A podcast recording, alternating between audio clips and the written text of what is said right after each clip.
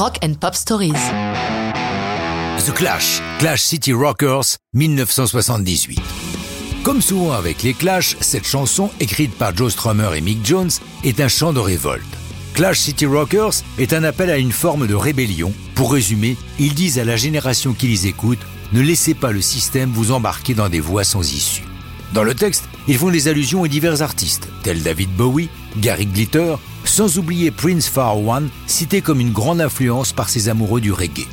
Musicalement, contrairement aux apparences, la mélodie est inspirée par une berceuse anglaise traditionnelle, Orange and Lemons. Le riff de guitare est détourné du I Can't Explain the Who, une base musicale que le groupe utilisera sur plusieurs autres chansons.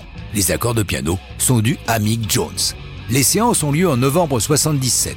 Ce single n'est pas prévu pour figurer sur un album, mais pour faire suite à leur hit précédent Complete Control. On ne peut pas vraiment dire que l'ambiance soit sereine dans les studios CBS de Londres. En effet, à la fin de leur tournée Get Out of Control, les relations se sont gravement détériorées entre Mick Jones et Paul Simonon, qui ne se parlent plus. C'est Joe Strummer qui joue les intermédiaires entre les deux musiciens pour leur donner un aperçu de la chanson qu'ils vont enregistrer et ce qu'ils doivent y jouer. Imaginez l'ambiance. Malgré tout, Clash City Rockers s'est achevé relativement facilement, car ils l'ont déjà étraîné le 21 août 77 lors de leur apparition en France au festival punk de Mont-de-Marsan événement mythique gravé dans les mémoires de ceux qui y ont assisté. D'ailleurs, signalons aux fans que la prestation des Clash dans le sud-ouest a fait l'objet d'un album pirate.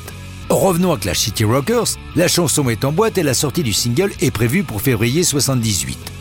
Joe Strummer et Mick Jones sont en Jamaïque et pendant ce temps, leur manager Bernie Rhodes, à Londres, trouve que la chanson est un peu molle.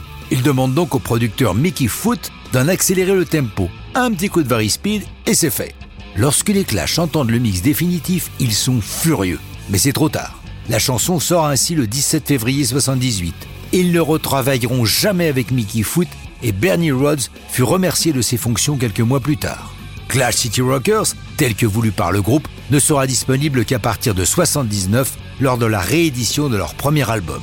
Clash City Rockers se classe honorablement 35e dans les charts britanniques et sera très longtemps la chanson d'ouverture de tous les concerts des Clash. Si vous voulez la découvrir en live, elle figure sur From Here to Eternity, enregistrée lors d'un concert en 82 à Boston, mais ça, c'est une autre histoire de rock'n'roll.